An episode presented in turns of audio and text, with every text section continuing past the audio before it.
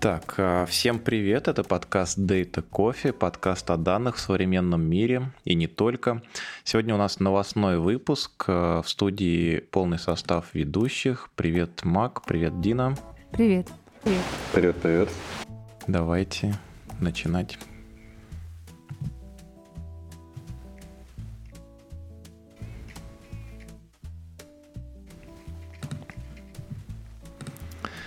Так, а, ну что ж, новости. Кто начнет? Новостей что-то так много собралось. У меня есть а, не то чтобы новость, а такое вступительное слово про кофе.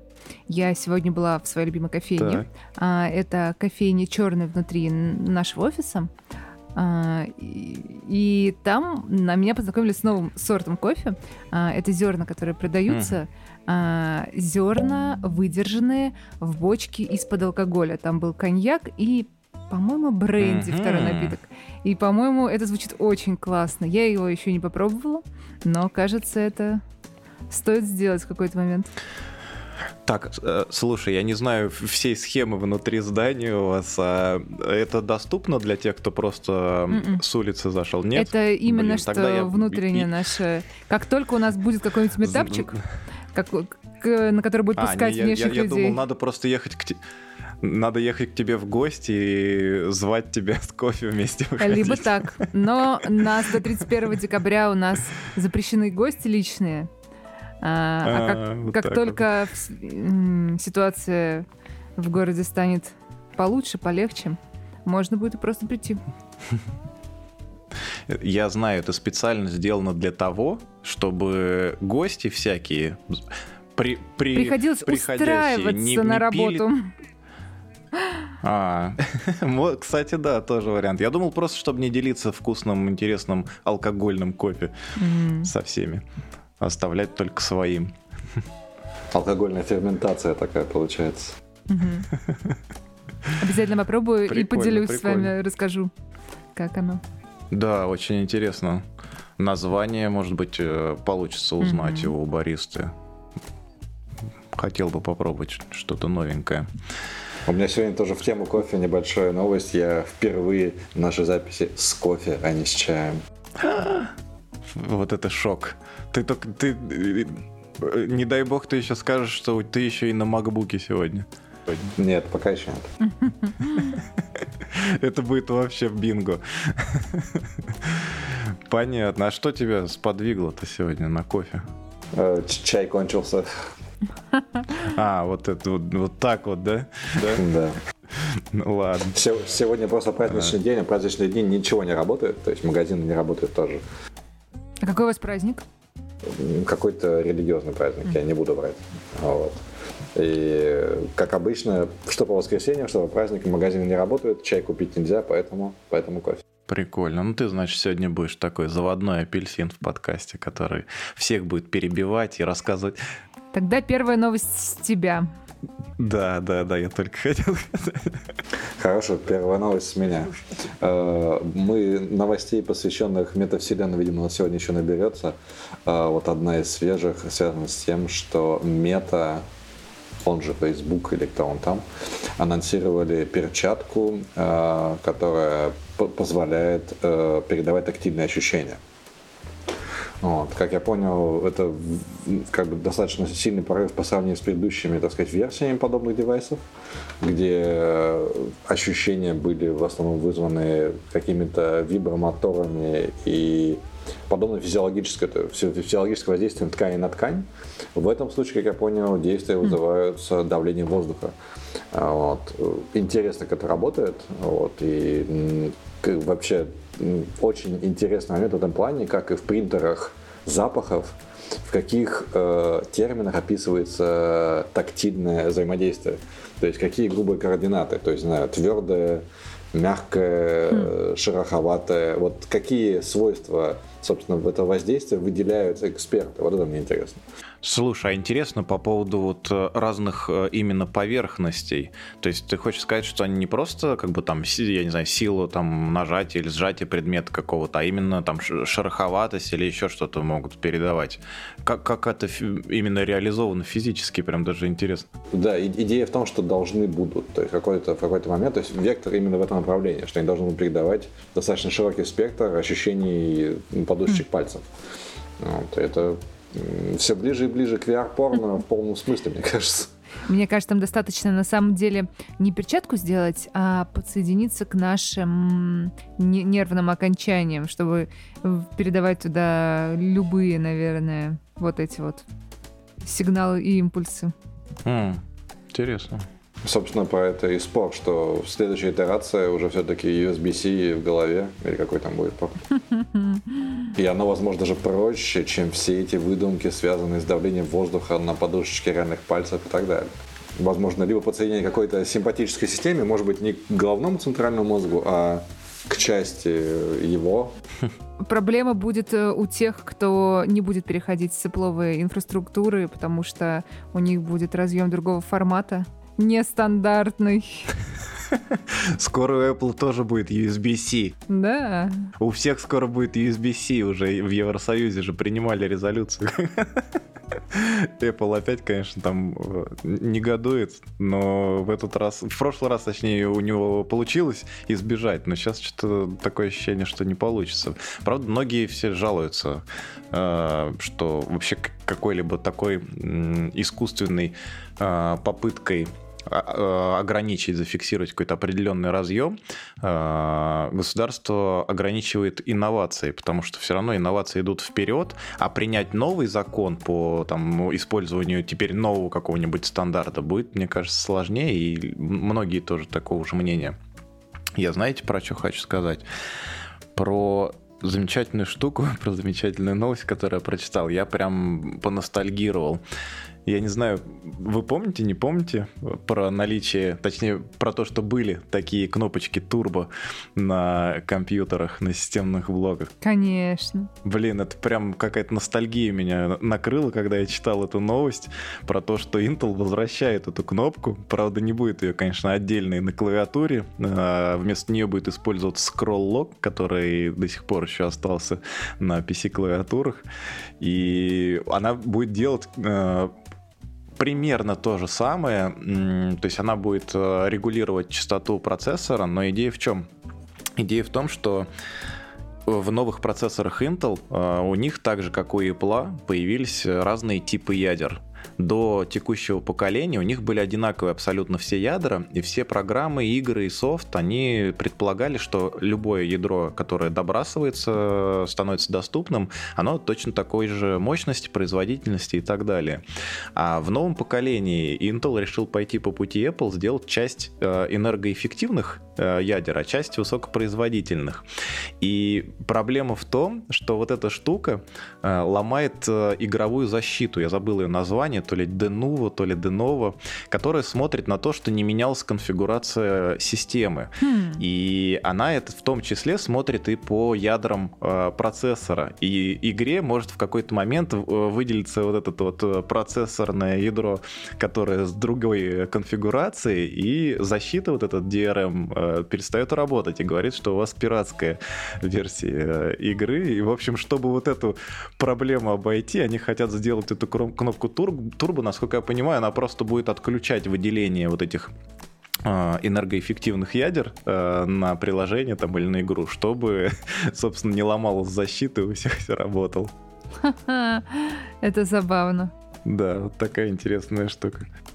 А я, наверное, э, вернусь к новостям который у нас тут про VR-чик, а, и расскажу про то, что Microsoft подключился uh-huh. к гонке создания метавселенных. Они зашли со стороны Teams своего. Они назовут это а, эм, эту штуку, свою виртуальную реальность Mesh, и нужна она будет для того, чтобы люди в Teams общались в условиях смешанной реальности. То есть, когда половина э, твоих коллег сидит в uh-huh. VR и общаются там, а половина вживую. Хотя, может быть, я неправильно это понимаю, и на самом деле э, они накладывают картиночку на тебя в живого, живого. В общем, сложно, сложно понять, что именно они представят, но э, вроде как интеграция начнется уже в начале 2022 года. Знаешь, мне что хочется на эту новость сказать? Отстаньте от этого бедного Тимса, сделайте просто нормальный мессенджер для команд.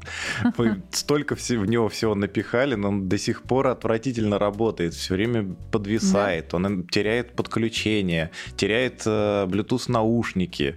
Кор- короче, у него миллион проблем, и они не могут решить, потому что я, я не знаю, что... А, еще я забыл самое главное, что он кучу памяти отъедает все время. То есть он прям на уровне браузера там сотни закладок, э, этих вкладок э, отъедает там несколько гигов. И при этом ни, ничего там не происходит. Мне кажется, просто закрыть мессенджер, которым почему-то пользуется много людей, и э, начать разрабатывать новые, это просто ужасно сложное с точки зрения бизнеса решение. Ну, может быть, сделать какую-нибудь лайт-версию или в настройках какую-нибудь возможность там переключить, э, чтобы это пользователь сам принял решение переключить. Кнопочку турбо? Да, да, например, сделать кнопочку турбо. Это ну, может не, быть. Не знаю, мне кажется, вот мне не нравится Teams. Вот я кучу всяких мессенджеров, наверное, как и вы, перепробовал, но Teams это, это что-то с чем-то. И вообще, это надо правда. сказать, у Microsoft вообще не очень получается с мессенджерами. Skype когда-то очень давно был вполне себе неплохим э, продуктом.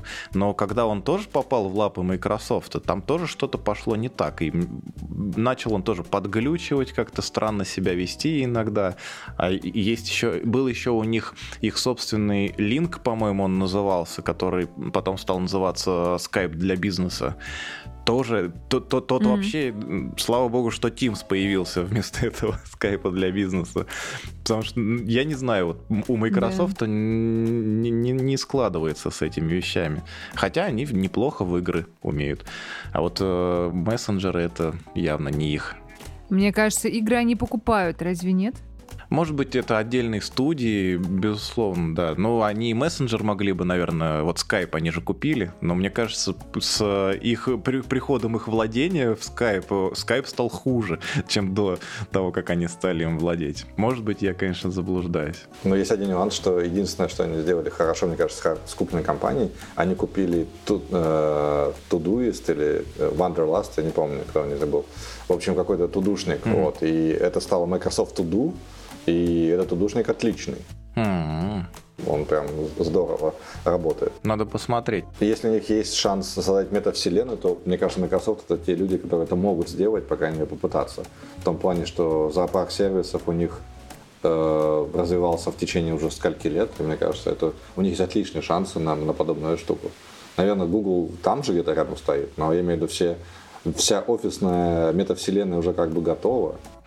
Я, я, я что-то представил себе, я не знаю, вы видели, не видели, играли в... Excel и PowerPoint? Не, а я пред... вспомнил игру Halo или Halo. Кто-нибудь играл, не играл? Я что-то представил, как какой-нибудь Team Elite бежит с этой пушкой в метавселенной со своей командой и подгоняет. Да-да-да.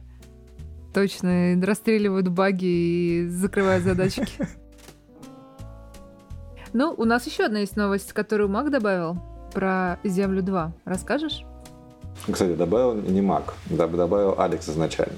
Э, насколько я понял, NVIDIA э, так очень сильно включилась в огромное количество нейросетевых проектов. Они были, мне кажется, лидером в этой связи, но обычно эти проекты реализовывали с кем-то другим, не знаю, Google Research, например, или Facebook Research на базе NVIDIA железа. Теперь NVIDIA Research сами полным ходом и новость в том, что они запустили, или, по крайней мере, анонсировали запуск, я не знаю, насколько оно работает на самом деле, э, большой такой не якобы сетевой архитектуры, которая позволит обсчитывать климат на всей планете Земля.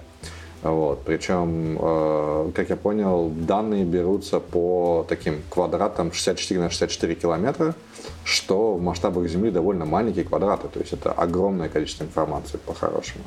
Есть, конечно, вопросы к тому, насколько информация реальная и насколько она аппроксимируется. То есть я могу предположить, что над Европой болтается очень много там метеозондов, а где-нибудь на Чукотке болтается два. Ну, может быть, на Чукотке как раз больше, я не знаю. Ну, где-то, мне, мне кажется, в наших широтах их может быть намного меньше, просто потому что ну, там нет людей. Вот. И как аппроксимировать подобные вещи, это интересно. И мне кажется, особую э, интерес представляет не только точность прогноза, само собой, но и точность прогноза для воздушных судов и для морских судов. Мне кажется, если точность прогноза хорошая, то мы можем быть на шаг впереди с введением роботизированных кораблей, что, мне кажется, очень эффективная штука. То есть э, корабли с людьми, там им надо зарплату платить и все такое. А тут можно выкинуть нафиг весь это, весь всю эту огромную капитанскую рубку и вместо нее зашить пару видюшечек от NVIDIA, и поплывет он себе по морям да по океанам. Ага, и, или никуда не поплывет, будет просто майнить. Ну, или мы не должны забывать про пиратов, которые все еще водятся, и такое роботизированную штуку. А, ну она должна отстреливаться, конечно же. Отстреливаться, точно. Слушайте, я во многих вещах консервативный, консервативным себя считаю, но в некоторых, наверное, я живу в будущем. Я всегда думал, что примерно что-то такое сейчас уже существует, и именно так и предсказывается погода и всякие климатические вещи. И когда я вижу это в новостях, подобные вещи, они, конечно, прикольные, интересные, оказывается, что-то все-таки движется вперед, но в моей голове э, это как будто Мы бы уже, уже существовало, да. Вот интересно было бы узнать, э, кстати, можно было бы пригласить в подкаст кого-нибудь, кто занимается метеоданными. Синоптиком. Да, да, было бы прикольно, наверное. Интересно. Их, наверное, сложно найти, потому что мало кто признается в том, что он синоптик. Мне кажется, отдельный челлендж в этой связи еще в том, что берется в расчет там, не только, не знаю, погода, давление, там, температура, давление, сила ветра, но все больше и больше характеристик этой самой погоды. Ну, вот, мне кажется, чем, чем их больше, соответственно, тем, возможно, прогноз точнее, и вот расширяем state space до, до невозможности, да, и, может, придем к действительно полной симуляции, которая, возможно, будет работать там не на час вперед, не на два, а там, только не смогут посчитать на месяц, да, ну, там, без катаклизмов в виде не знаю, подземных ядерных взрывов и тому подобных вещей. Или ковида. Или ковида, да, да. Звучит крайне нереалистично, потому что достаточно какой-нибудь, я не знаю... Бабочки раздавленной. Маленькой э, фабрики в Китае слить какую-нибудь, да, слить какую-нибудь гадость в море, и все твои прогнозы идут. Это тоже интересный момент, насколько устойчивая система. Кстати, вот это вот было бы тоже интересно узнать. То есть посчитать, например, что было до разлива нефти в Мексиканском заливе угу. и после, и вот насколько это оказало влияние на микроклимат с этими моделями. Это, ну, мне кажется, это открывает огромный парк собственно, этих самых предсказательных моделей. И этого не было, мне кажется, в таком масштабе. Я почти уверен, что э, предсказание синоптиков работает локально. То есть они знают граничные условия mm своего квадрата, ну или там области, да, и вот им этого достаточно, чтобы достаточно точно строить прогноз, там, не знаю, над Москвой, например. Мне кажется, и там ошибаются. Так, я хочу, знаете, какую новость сказать? Я ее добавлял специально для тебя, Мак, потому что ты среди нас троих, мне кажется, самый ярый любитель Airtable, а я тут наткнулся э, на штуку, которая называется, сейчас я скажу, как она называется, No, да, no CODB. No Code DB. Может быть, может быть, да. Я, я установил себе эту штуку, она выглядит прикольно, но я все так же не понимаю, зачем. Понимаешь, так же, как и Airtable, он выглядит красиво, он много чего может. Вот это, кстати, open source вещь, она не очень много чего может пока. Наверное, они исправят это. Но она может э, подключаться к каким-то внешним источникам. Там несколько типов баз данных э, из коробки идут, там MySQL, Postgres, еще что-то. Э, можно новые таблички. Что-то? MS SQL там еще я видел. Да, и может быть и SQLite тоже. А, там можно собственные таблички в базе сразу создавать через эту штуку, то есть она как бы клиентом выступает. Можно использовать какие-то существующие, их там всячески э, представлять различ... в различном виде. Там не особо много, вот я прямо сейчас на нее смотрю, если установил ее, там есть вид галереи, вид таблицы просто и формы. И там есть еще такая штука, как веб-хуки, э, всеми любимые, можно на какие-нибудь события вешать веб-хук, то есть что-то, например, в таблице добавилось, чтобы куда-нибудь сообщение там в Slack или в Teams ненавистным э, отправлялось, вот. И вот такие штуки. Но расскажи, зачем это вообще нужно? Вот я, я никак не пойму. Ну, красиво, да, ну а дальше? Э, я честно скажу, я посмотрел тоже на пару вот презентаций, которые они делают. Я, честно говоря, тоже не особо понял. У меня есть тоже вопрос к Airtable, но Airtable на Airtable выступает таким э, IFFT на стероидах, вроде как. То есть, типа, вот у тебя есть любой источник данных, будь то база или там Google Doc или что-нибудь такое. Э, и ты потом к этому всему можешь привязывать веб-хуки, можешь привязывать любые incoming ивенты, то есть это выступает таким сильным интерфейсом, унифицированным, да, то есть тебе не нужно копаться с Google там Docs, Docs API, как я понимаю. Вот у, у тебя есть Airtable API, и ты можешь там хоть с базой, хоть с Google Docs общаться. А потом на фоне этого API уже построили другие люди инструменты типа No-Code Apps Design, да, то есть там за пару кликов мы сделаем вам приложуху для Android. Mm-hmm. Я все хочу попробовать, потому что ну, мне интересно, грубо говоря, минимальную CRM-систему, mm-hmm. да, там, ведение клиентов. Например как оно будет работать и будет ну, ли? В, в Airtable надо сказать, что там, конечно, значительно больше всяких интеграций и с Google таблицами там и прочими штуками. А вот веб-хуки в обратную сторону есть? Потому что я здесь пытался в этом NoCodeDB э, найти... Э, то есть я нашел э, как бы события, да, ивенты, которые можно делать на основе того, что в таблицах твоих появилось что-то. А можно ли, например, пополнять таблицу извне, там, то есть такой API-сервак на основе Airtable сделать? Ну, на Airtable точно есть. Есть, да? Киллер фича. В NoCodeDB, ну, я думаю, что да. Ну, то есть, ну как такой API gateway такой получается, что ли, над, uh-huh. над слоем данных. Наверное, ради этого, я, честно говоря, тоже, я пока вот Airtable использую только в качестве такого приятно выглядящего spreadsheet, да, не более чем. Вот. Uh-huh. А вся сила его заключается как раз вот в этих самых интеграциях с сервисами и и так далее. Про приятно выглядящий спредшит. Я можно продолжу? Давай. То, то, что ты, то, что ты э, называешь приятно выглядящим спредшитом э, в виде Airtable, для меня оказалось приятно выглядящий спредшит это тот, который работает в консоли. Я буквально там неделю или две до того, как наткнулся на эту новость, э, на выход нового там релиза этого продукта, пытался найти сам какие-нибудь консольные таблицы, чтобы можно было открывать Excel, чтобы можно было куда-нибудь экспортировать. И, собственно, особо много от, от них и не хотел. Просто, чтобы можно было в любой среде, э, на любой системе иметь какой-нибудь инструмент, э, как бы работающий на всех платформах и вот э, таблички поддерживающие. Я нашел пару вариантов. Один назывался, по-моему, Oleo, а второй не помню не помню название. Суть в том, что у меня не получилось быстро взять и установить эти штуки. Их надо там собирать из э, исходников, и я, бросил, поленился. И тут прям вот я бросил это дело, и через несколько дней натыкаюсь на эту новость, что вышел этот релиз этого продукта, который называется Data устанавливается, по крайней мере, в macOS из э, этого пакетного менеджера Brew.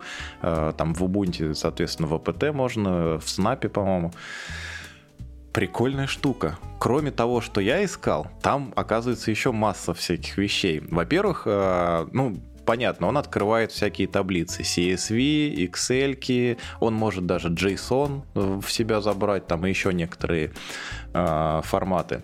Кроме этого, эта штука может работать просто как консольная утилита.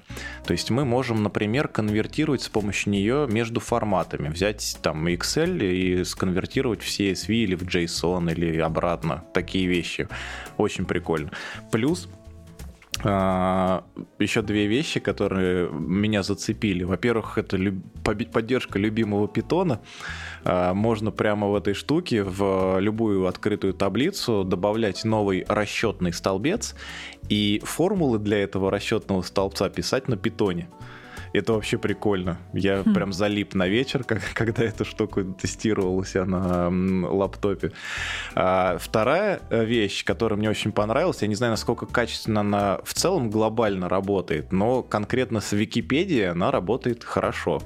Можно что сделать? Вместо указания файла, при запуске, да, то есть обычно там указываешь файл как аргумент, и файл открывается в этой проге. Можно указать ссылку на Википедию, на страницу, на которой есть таблицы. Они внутрь зашили парсер, и ты, открывая страницу с Википедией вот этой штукой, получаешь у себя таблицу прям вот распарсенную с э, Вики очень прикольно, мне кажется, очень удобно. Я не знаю, насколько много сервисов там у них внутри заложено, но, по крайней мере, с Вики работает прекрасно. Мне очень понравилось, я думаю, это прям то, что поселится, скорее всего, у меня на, на многих компьютерах. Прикольно. Интересно, а бэкэнд у них это как обычно датафрейм или нет? По-моему, да. По-моему, датафреймы, потому что вот, э, если не ошибаюсь, вот эти расчетные столбцы на питоне, когда пишешь, как раз можно использовать все э, методы датафрейма обычные и как бы вот этого, как он называется-то, series, забыл перевод на русский, ряд, в общем, э, столбец э, от frame и к нему всякие применять штуки. Мне показалось очень интересно, очень удобно именно то, что я искал перед этим. А, еще там даже визуализация есть. Их немного встроенных, но есть э, какая-то система плагинов, я уж так глубоко не в, в дебри не погружался. Но там можно, опять же, в консоли, это вообще прикольно выглядит, строить всякие графики, там э, вообще выглядит именно так, как я хотел. Я искал это, но оно нашло меня само чуть позже. Я увидел, зашел на страничку, я был прям, меня, меня эта новость просто порвала. Мне кажется, потрясающий толза. Я не знаю, о чем они писали, на N-Courses или на чем-то питоновском. Вот, без понятия. Если это на N-Crosses написано, это просто какие-то боги C++, наверное. Вот, но выглядит круто. Я, я очень хотел. Буквально позавчера я шел по улице, подумал, что, наверное, я готов переезжать с Thunderbird на консольный э, e-mail клиент, возможно, даже. Вот, потому что всю жизнь я на Thunderbird практически. Вот, был, был когда-то Evolution вот, на Linux, но, в принципе, Thunderbird. Вот. А, и подумал, что надо попробовать консольный клиент. А когда я увидел эту новость, во-первых, меня захватило, я обязательно попробую, потому что это, да, это тулза, которой, мне кажется, я буду пользоваться. И я вспомнил еще одну тулзу, э, называется DAF. Это mm-hmm. такой div для CSV, ну, в принципе, для CSV, mm. TSV, э, и их много всяких div для CSV, но этот с очень классной поддержкой цветов. Вот. И если какие-то данные цифровые, э, численные, вот. Это очень-очень mm-hmm. приятная утилита. То есть она прям раскрашивает div как надо. Вот. И в какой-то момент мы, когда сравнивали большие модели, и много было у нас там scores для этих моделей, вот, там, строчек по 50 и там по 10 столбцов, вот скриншоты из этой штуки были куда более э, информативные, чем что-либо иное. Ну, даже, даже информативнее графиков, когда нужно абсолютно чисто. Прикольно, прикольно. Но я сравнение CSV несколько раз последнее делал в Sublime. Вот. А, надо посмотреть, интересно. А по поводу консольного почтового клиента, ты что-то мне прям посеял э, зерно в мою голову. Я теперь тоже об этом начал думать. Что-то я недавно искал. А, кстати, какими вы... Вот ты говоришь с Thunderbird, Дина, а ты каким пользуешься? Стандартным клиентом от macOS да. для почты? Да? А, вообще нет. На самом деле я не пользуюсь никаким клиентом. А, Мне очень нравится веб-версии э, почты. Они а. у меня всегда открытые. Ну, потому что раньше я пользовалась Thunderbolt, э, но мне не очень нравится, когда оно в трее висит, сжирает память. И mm. учитывая, что весь Airflow, весь Hive, все, что, чем мы пользуемся, у меня в вебе гораздо проще одну вкладочку просто держать сюда. Я так держу Slack, потому что Slack клиент жрет какое-то нереальное количество памяти процессора. Вот это. Правда? Да, на удивление. Mm. Под Linux нет, не под Linux он у меня летает. А под Windows это просто какой-то, я не знаю, ядовитая штука. Падает, виснет и жрет дофига, дофига процессора. Интересно, надо будет изучить, сколько на macOS жрет этот Slack. А Я искал недавно какой-нибудь... Э, а, кстати, э, вот к слову о Microsoft и о том, что не все они умеют делать, мне кажется, Outlook довольно-таки неплохой продукт, и очень много внутри всяких фичек, календарей, мне кажется, достаточно удобные внутри, и вот возможность а, смотреть чьи-нибудь расшаренные календари, вот в Outlook прикольно, но Outlook тоже жрет очень много места, и, и я не знаю, я почему-то вот не, не очень хорошо к нему отношусь, я искал какую-нибудь замену. я по, по интерфейсу визуально мне понравился под macOS Canary есть такое, э, такое приложение. Но там есть большой минус. Если какие-нибудь встречи присылаются, то ничего с ними сделать нельзя. То есть там нет функционала вот э, по интеграции с календарями. Ну или я его не нашел и не смог настроить. Я такое тоже допускаю. Вот. Такие дела. Кстати, я вот открыл сейчас посмотреть, сколько у меня отъедает Slack, я его даже не вижу.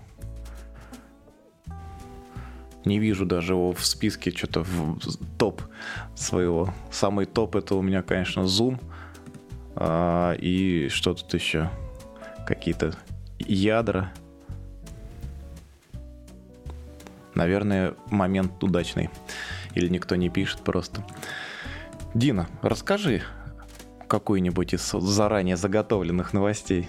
Да, давай. А, ща, ща, ща. Что ты хотел рассказать? Да, мне очень понравился, я в восторге была от сервиса, который Яндекс э, недавно выкатил, называется Аджим.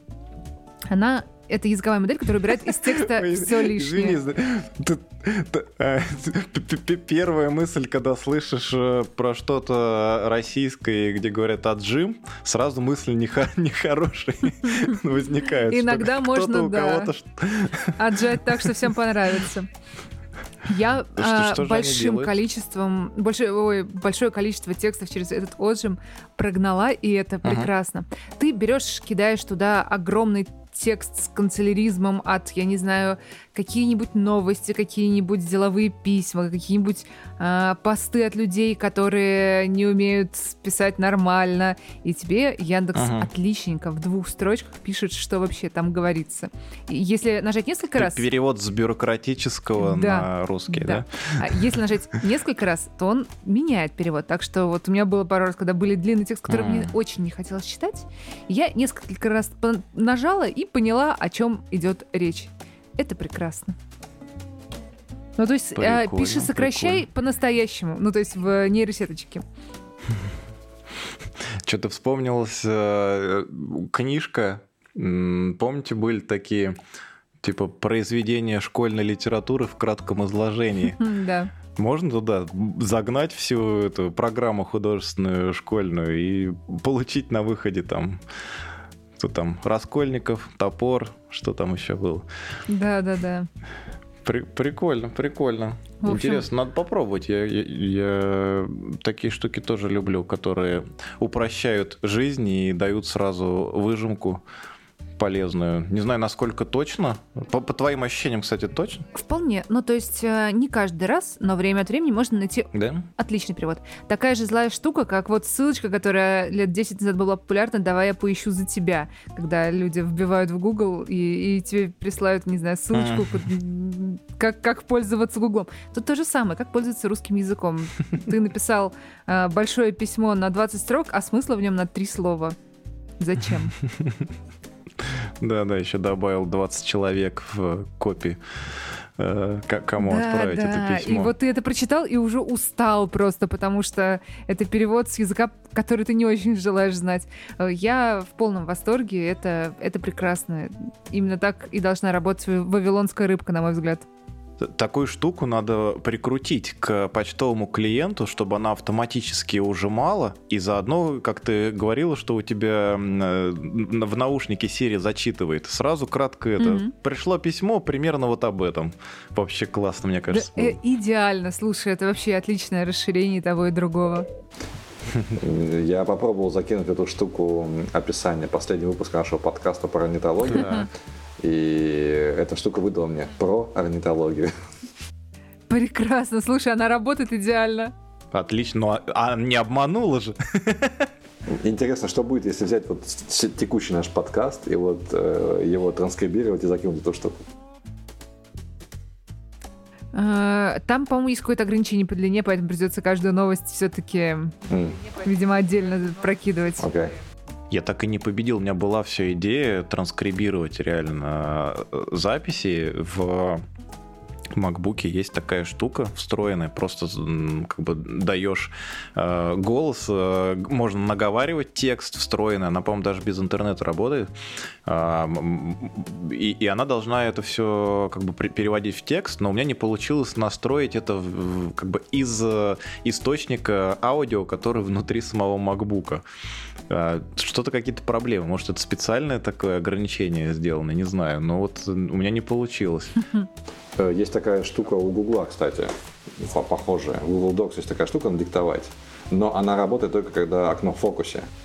Вот. Э, вероятно, mm-hmm. чтобы этим сервисом не пользоваться именно для такой массовой транскрибации, возможно надо обмануть просто и с телефона воспроизведение включить и, и все, и посмотреть, как она раз, э, разберет. Я так а и потом делал. ее в этот сервис отжим от Яндекса. И, и получится сразу готовое описание эпизода. Прикольно, прикольно. Я тут узнал, кстати, что э, Reaper, которым мы монтируем подкасты, он довольно, как я уже говорил в прошлый раз, довольно такая развесистая система со, с кучей интерфейсов для питона и так далее. Единственное, что у Reaper не очень хороший CLI тулза. Но, оказывается, на Reaper э, делают очень много всякого research а, связанного с, ну, со звуком, в принципе. Там восстановление mm-hmm. там, текста, text-to-speech, много всякого. Вот, недавно вышла интересная нейросеточка, которая берет музыку и э, применяет в ней стиль группы Muse. То есть oh. любой твой трек становится mm-hmm. да, треком группы Muse. Я не пробовал, наверное, мне не хватит мощей даже на, на Apple M1. А, вот, но я подумал о том, что надо посмотреть, надо, кстати, погуглить, что вообще-то криперу должны уже, наверное, быть такие минимальные э, VST-инструменты, которые позволяют взять звуковую волну и транскрибировать ее в текст. Почему нет? Вот, это было бы, мне кажется, как раз тем самым решением для подкастов и подобных, подобных вещей. Интересно. А она прям меняет стиль э, аудио, да, который на, на вход подается? такая идея? Или я не уловил суть? Ну, насколько я по описанию понял, да. Вот. Прикольно, прикольно, Но надо попробовать. Надо, надо смотреть, как бы. Это вроде бы OpenAI, кстати, э, сделали, так что наверняка эта штука еще и работает. Так, Мак, у тебя тут была новость? Э, которую явно ты хочешь рассказать, э, которая э, с заголовком «Что бесит русского в Германии?» Тебе есть что сказать на эту тему, не касаясь? Или это тема отдельного не то что эпизода, а подкаста? О, да, расскажи, пожалуйста. Мне кажется, мне кажется, ее мы можем оставить на следующий раз, когда у нас будет поменьше новостей, потому что это такая тема а-ля Иксола, так что лучше, лучше мы сейчас пропустим. Я хочу единственное сказать, если мы, мы можем кинуть эту статью, ссылочку на статью э, в шоу-ноутс, а, вот. Mm-hmm. я скажу, что почти со всеми пунктами я согласен. Вот. Но подробнее как-нибудь в следующий раз. Я бы хотел рассказать про другую новость. А, новости уже довольно много времени, пару месяцев. Э, новость связана с высшим образованием в России, ну и в мире, в принципе. Э, каждый год э, публикуются рейтинги вузов всего мира. Основных рейтингов три, если я не ошибаюсь. Один из них это Times Higher Education и еще парочка. Я не буду врать с названиями, можно посмотреть в статье.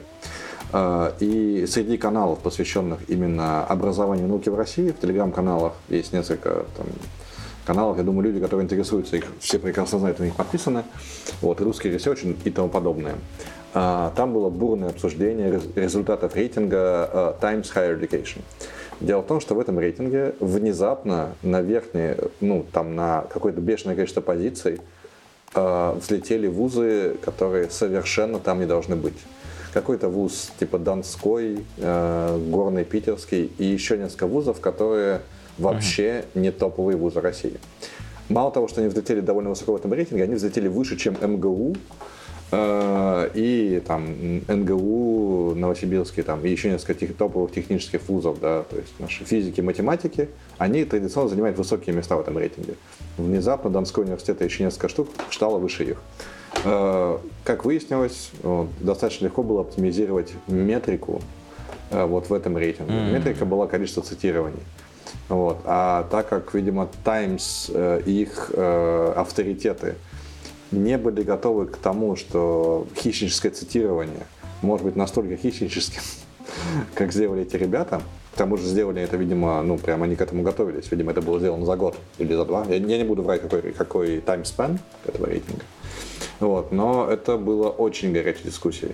Дело в том, что подобная манипуляция с рейтингом, она, во-первых, чревата для и без того не самой чистой репутации подобных вузов, да, которые грешат э, той самой Predator э, Publishing.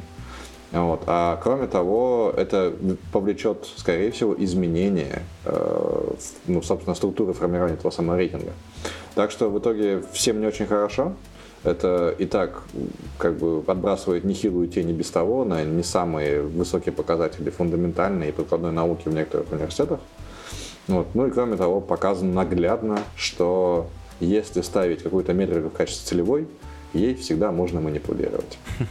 Слушай, а, а вот а, этот способ а, определения да, эм, позиции в рейтинге, он и раньше существовал. Просто в этом году, там, или вот в последнем э, определении, вузы выбились вверх именно за счет того, что они э, приложили какие-то усилия для того, чтобы повысить свою цитируемость. Да? То есть они знали э, о том, или могли потенциально знать о том, что это повлияет на их позицию в рейтингах. Они даже не то, что могли знать, они знали.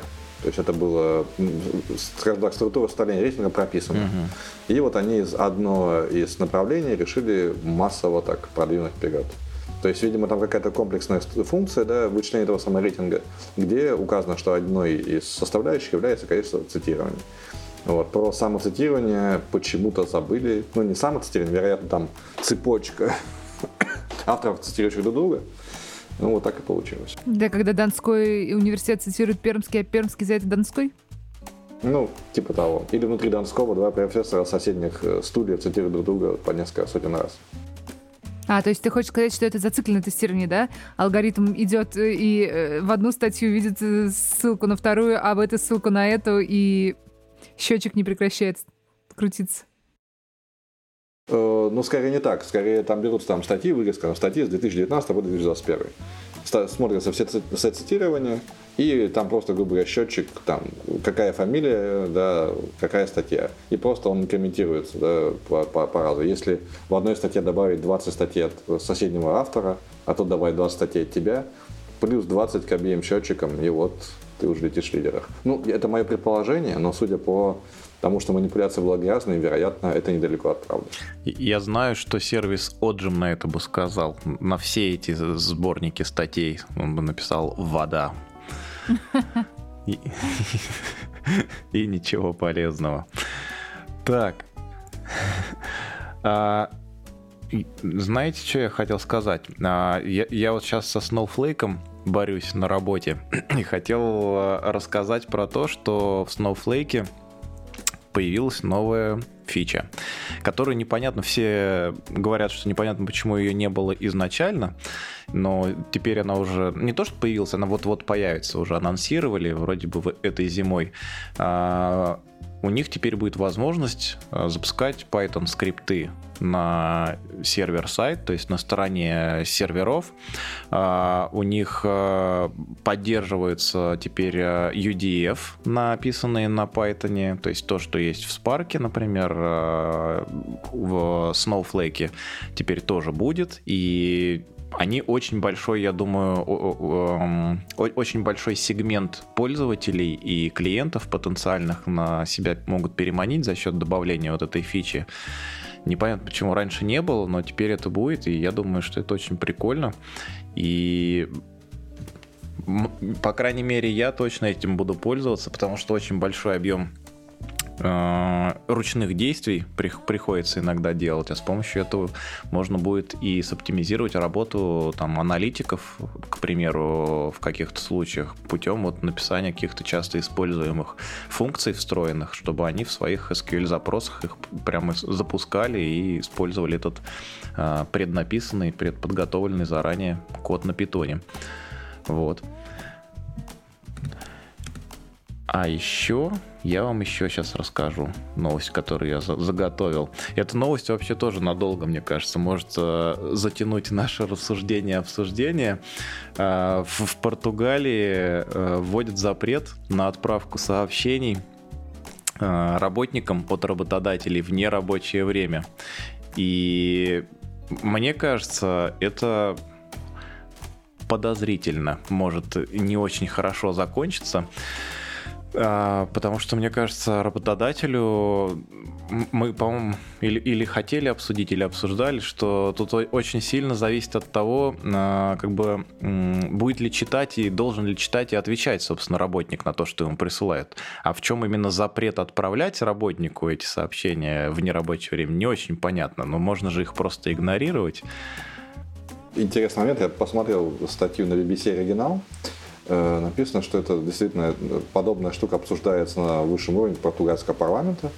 Э, было принято то, что родители детей смогут работать на дому вне зависимости там, от того, есть на это разрешение или нет. То есть, типа, у меня ребенок, все, я работаю на дому, вот, до достижения, буду, до, до 8 лет, до 8 лет, пока ребенок не исполнится. А вот касательно того, что э, работодатели э, не смогут связываться с э, работниками в внерабочее время, как раз этот пункт не был принят. То есть этот right to disconnect э, вообще он звучал по-другому. Э, он бы позволил работникам отключать девайсы э, во внерабочее время. Вот. Э, это как раз не было принято. Ну, наверное, все-таки логично, потому что никто же, наверное, не обязан отвечать Возможно, вот именно ситуация с ответом на сообщение, ну, вот я тут про нее не было написано, но я думаю, что как раз этого обязательства на работника не откладывают. Я так могу предположить. Интересно, а что нельзя было отключать девайс до этого, до обсуждения вот этой возможности? То есть кто запрещает, я не пойму, работникам или настолько, настолько сложные э, взаимоотношения в Португалии между работниками и работодателями. Непонятно. Еще интересно, как э, на это... Ну, то есть у нас, например, есть специальная служба, которая в случае падения каких-то сервисов вызванивает нас, ну, важных нам сервисов. И мы не подписывались работать круглосуточно, и у нас, ну, то есть у нас не такая авральная работа вроде пожарников или там врачей скорой помощи, а, и у нас достаточно определенный график. Но, тем не менее, что будет с компанией, если при падении ну, части инфраструктуры, предположим, не будут будить айтишников и восстанавливать, собственно, эти сервисы? Не очень понятно. Возможно, там в Португалии с IT не очень все а, хорошо, поэтому, поэтому им не, не так страшно. Ну вот я работал на нескольких проектах, э, где был именно ненормированный рабочий день, то есть там договором э, было предусмотрено трудовым, получается, в данном случае, что могут привлекать работника к работе, либо даже там под понятие ненормированного рабочего дня, по-моему, в России выходные не входят. Это именно время после нормальной продолжительности рабочего дня. Вот. И а, и что получается? Получается, что отвлекся, извините. А, Получается, что могли привлекать, но потом а, сложилась такая практика, что просто появляются в случае действительно каких-то сильно там, жизненно важных для бизнеса сервисов, а, появляется какая-то служба, в которой специалисты работают сменно. И при необходимости э, у них есть какой-то ряд инструкций, какой-то ряд проблем, которые они могут решить самостоятельно. Не всегда, опять же, это получается сделать без привлечения дополнительных людей, но тут уже, как бы, по крайней мере, часть проблемы, часть забот можно снять, э, никого не разбудив там в 3 часа ночи с э, сообщением о том, что у нас там сервер недоступен или сервис недоступен. Э, я почти уверен, что речь еще идет о дефолтных трудовых как бы взаимодействиях работодателя и работника, а вот все подобные штуки, как посменная работа, ночная работа, реакция на там, emergency events, она, скорее всего, будет регулироваться и уже, наверное, регулируется дополнительными соглашениями с работником.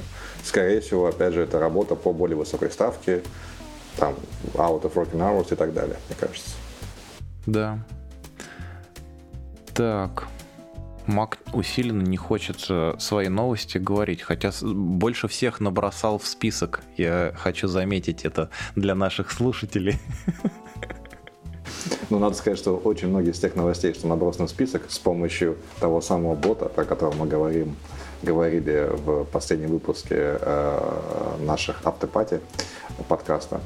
Вот. Э, одна из новостей, э, которая тоже уже довольно не свежая, она, по-моему, от августа, она про то, что Google Research выкатили такую в очередной раз новую интересную нейросеточку, связанную с голосом. В прошлый раз мы говорили о нейросетях, которые способны понимать и дополнять речь без как бы, референсного текста, то есть только по звуковой волне.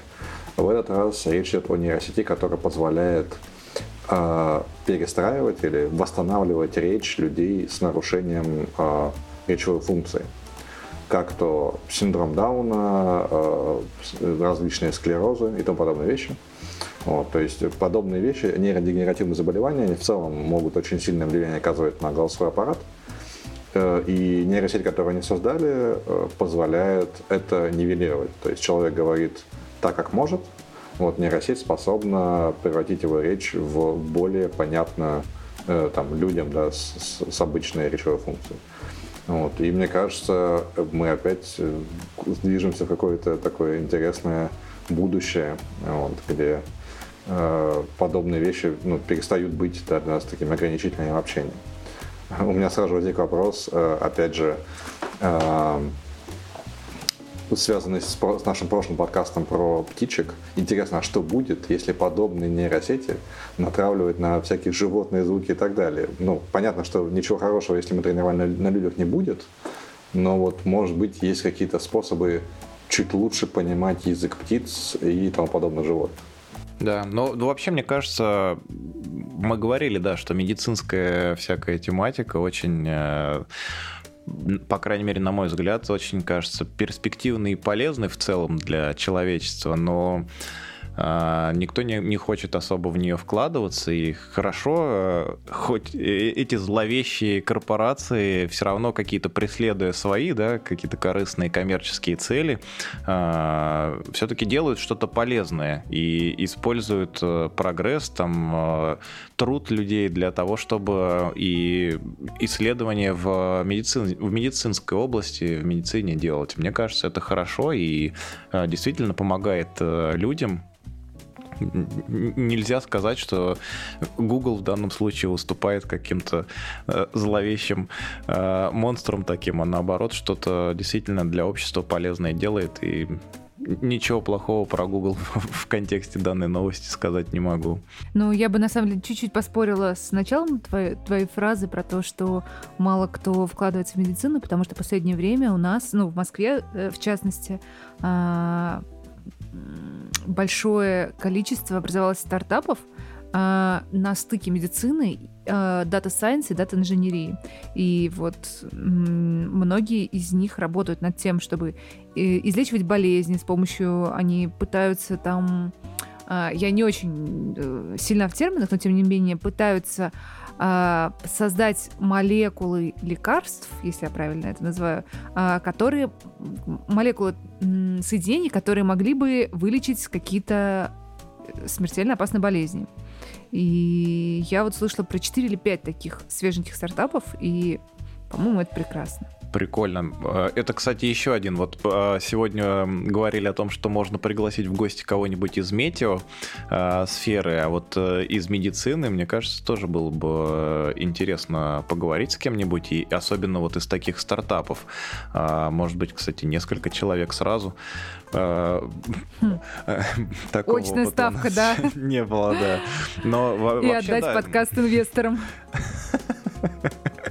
Вообще прикольно, что люди делают такие вещи, пока мы, по крайней мере, я пишу ботов, которые новости в Телеграме собирают для подкаста. Люди вот изобретают или пытаются, по крайней мере, сделать какие-то системы для диагностирования болезней, и а иногда даже вылечивания их. Это, это хорошо, мне кажется, это прикольно. Я наткнулся тут в нашем списке на новость Дина, которую добавляла, которая связана тоже в какой-то степени не с медициной, а с предыдущей темой по поводу генерации э, голоса человеческого. Дина, расскажи. Да, ну, эту новость, наверное, слышали большинство, слышало большинство из вас. А, ну, последнее время многие компании разрабатывают телефонов помощников, в том числе Тиньков который выпустил помощника Олега. Я одно время пользовалась помощ... телефонной помощницей, кажется, звали Мария. Uh-huh. Она совершенно прекрасная, прекрасный помощник. Она записывала все, что ее просят сказать. Она там была классная на заднем фоне такое ощущение, будто она на печатной машинке что-то печатает, то есть, да, она действительно записывает за вами. И каждый раз, когда ее спрашивают, типа, вы согласны, хотите ли вы, она всегда отвечала одну фразу, я скажу вам нет. Так вот, а, голосовой помощник Олег, не настолько несговорчивый, он говорит всем хорошо, и в какой-то момент, когда он пообщался с другим роботом по телефону, а, ему позвонил рекламный робот Теле2, а, предложил перейти на другой тариф, и Олег сказал «хорошо». А, робот Теле2 решил, что абонент, которому он звонит, согласен на смену тарифа, и сделал это в тот момент, когда, собственно, сам абонент спал и ничего не, подраз... не, не подозревал о вот этой вот о сговоре роботов, который э, негативно, скорее всего, повлияет на, на его кошелек, ну, как бы, возможно, Тиньков бы еще и скрыл некоторые переводы э, в копилку Теле2, не знаю, так, чтобы этого никто не узнал, но Слушай, а есть информация там по последствиям? То есть э, юридическая сторона э, как-то освещена вот этого вопроса? Я почти уверена, что Теле2, ну, то есть было бы очень логично ждать, что Теле2 э, извинится и скажет, что, блин, произошла э, ошибка, давайте мы все отменим. Ну, скорее всего, так оно и произошло, потому что э, на, тариф перевода даже не произошло, mm. потому что не хватило денег на счету для mm. перехода на этот тариф. То есть последствий никаких, кроме того, что у нас новый этап. Недостаточно самому не говорить «да» в телефоне, надо еще просить голосового помощника не делать этого. Блин, киберпанк будущее. Голосовой помощник э, отвечает, э, соглашается на какие-то услуги. Теле2 пытается перевести, значит, абонента на другой тариф, а абонента тупо там 500 рублей на счету нет или сколько там не хватало. Mm-hmm. Да, очень уж, интересно. Уж э, робот Тинькова точно мог узнать, сколько там. Хотя нет, это же счет Теле2. А вообще, именно если про юридическую сторону говорить, это же не голос абонента, да? То есть, что бы там он ни говорил, наверное, можно оспорить. Э, это ведь кто можно сказать, что это не я был, поэтому я не соглашался, и, и все, до свидания, ребята. Мне так кажется. Еще ну. и задним числом, да? Потратив 80 гигабайт Теле2 в роуминге, не знаю. Ну да. Так. Что у нас? У, у, у, нас... у нас есть, наверное, время для последней какой-то новости. Давайте. Что-нибудь классное придумайте. Uh, у меня одна новость и одно, наверное, объявление. Если вы программируете на питоне, то, мне кажется, будет таким довольно интересным опытом присоединиться к Python Developer Survey, которая делается Python Software Foundation. Вот. Э, мы приложим ссылочку, вот, довольно обширный, э, кстати, опросник. Вот. Пока я его проходил, я для себя много нового узнал. Я, оставил себе ссылку, потому что некоторые инструменты я даже не слышал, вот, а, а, ну, в которые, о которых идет речь в этом опроснике.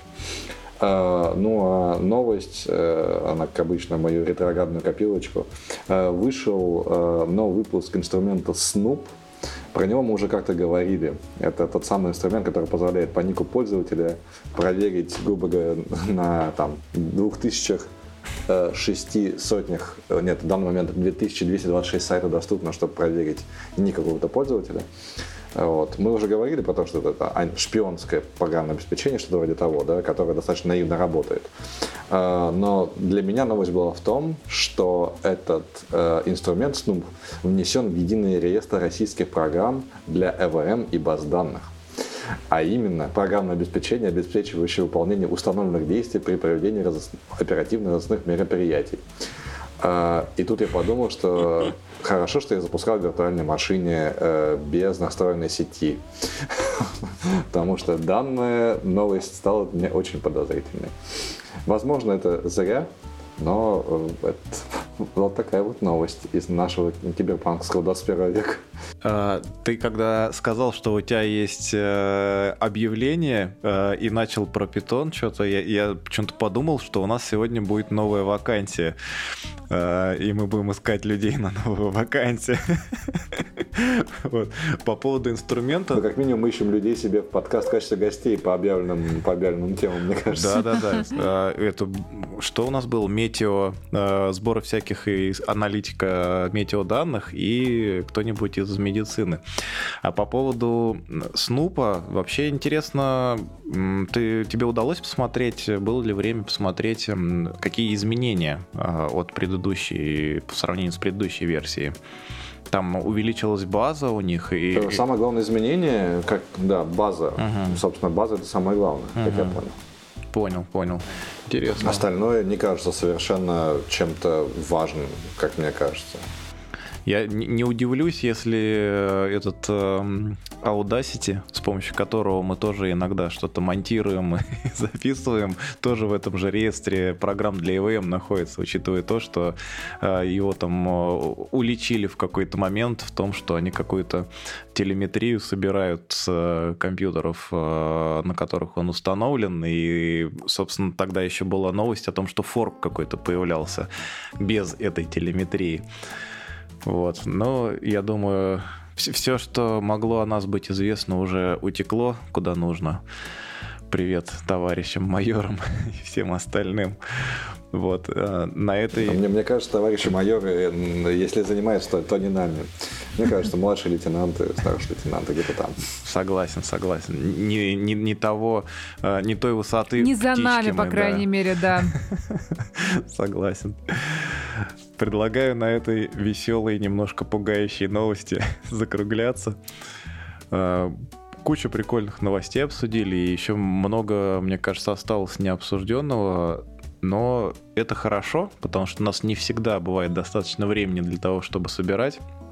Ага, и тем более еще и просматривать и прочитывать все, что мы насобирали.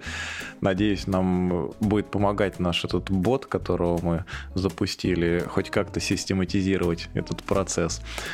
Спасибо за участие, спасибо слушателям за то, что нас слушают. Не переключайтесь. Услышимся с вами через неделю. Пока-пока. Пока-пока.